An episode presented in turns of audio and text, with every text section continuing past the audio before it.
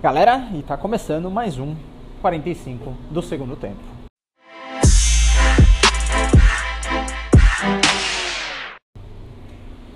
Bom, galera, hoje o bate-papo aí uh, do 45 do segundo tempo vai ser sobre por que, que punição mata a criação. Da onde que eu tirei isso?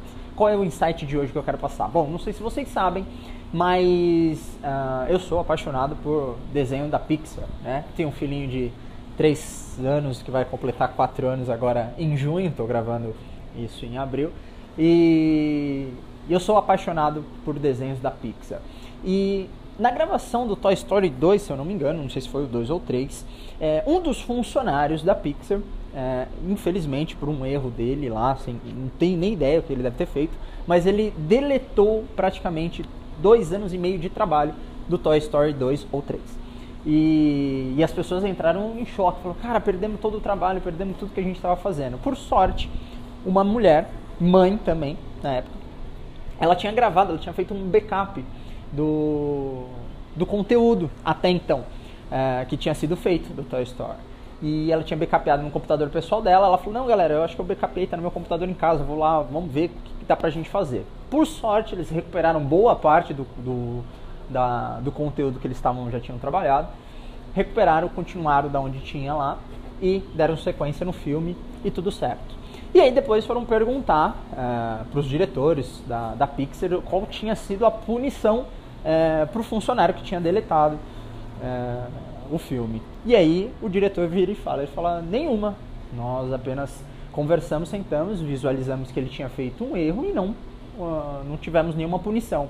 E o porquê de não ter a punição foi que a nossa empresa, ela, basicamente, a gente vive através de criatividade.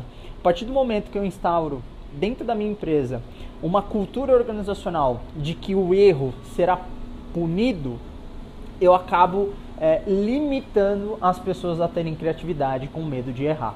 Porque se ela associar o erro à punição, ela não vai ter mais vontade de criar com medo de errar. E se ela errar, ela vai ser punida. Então, é, se a pessoa erra, eu não vou punir ninguém.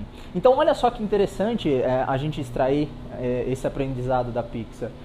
Para vocês que lideram equipes, para vocês que trabalham dentro de empresas e são né, intraempreendedores, ou seja, utilizam é, certa, certo empreendedorismo dentro de um, de um trabalho CLT, enfim, é, como que vocês podem delegar e desenvolver equipes sem a forma de punir, porque se vocês estiverem tentando criar algum tipo de recompensa dentro da tua equipe com é, punição, isso não vai dar certo, isso vai acabar matando a criatividade é, da tua equipe, ou seja, lá é, o que você for fazer. Então esse insight, essa ideia que eu que eu consegui extrair da, da Pixar, basicamente, ela me agrega muito no, no dia a dia do meu trabalho. Então, punição é, é igual a matar a criatividade é, dos seus liderados. Tá certo, galera? Bom, esse foi o 45 do segundo tempo dessa semana.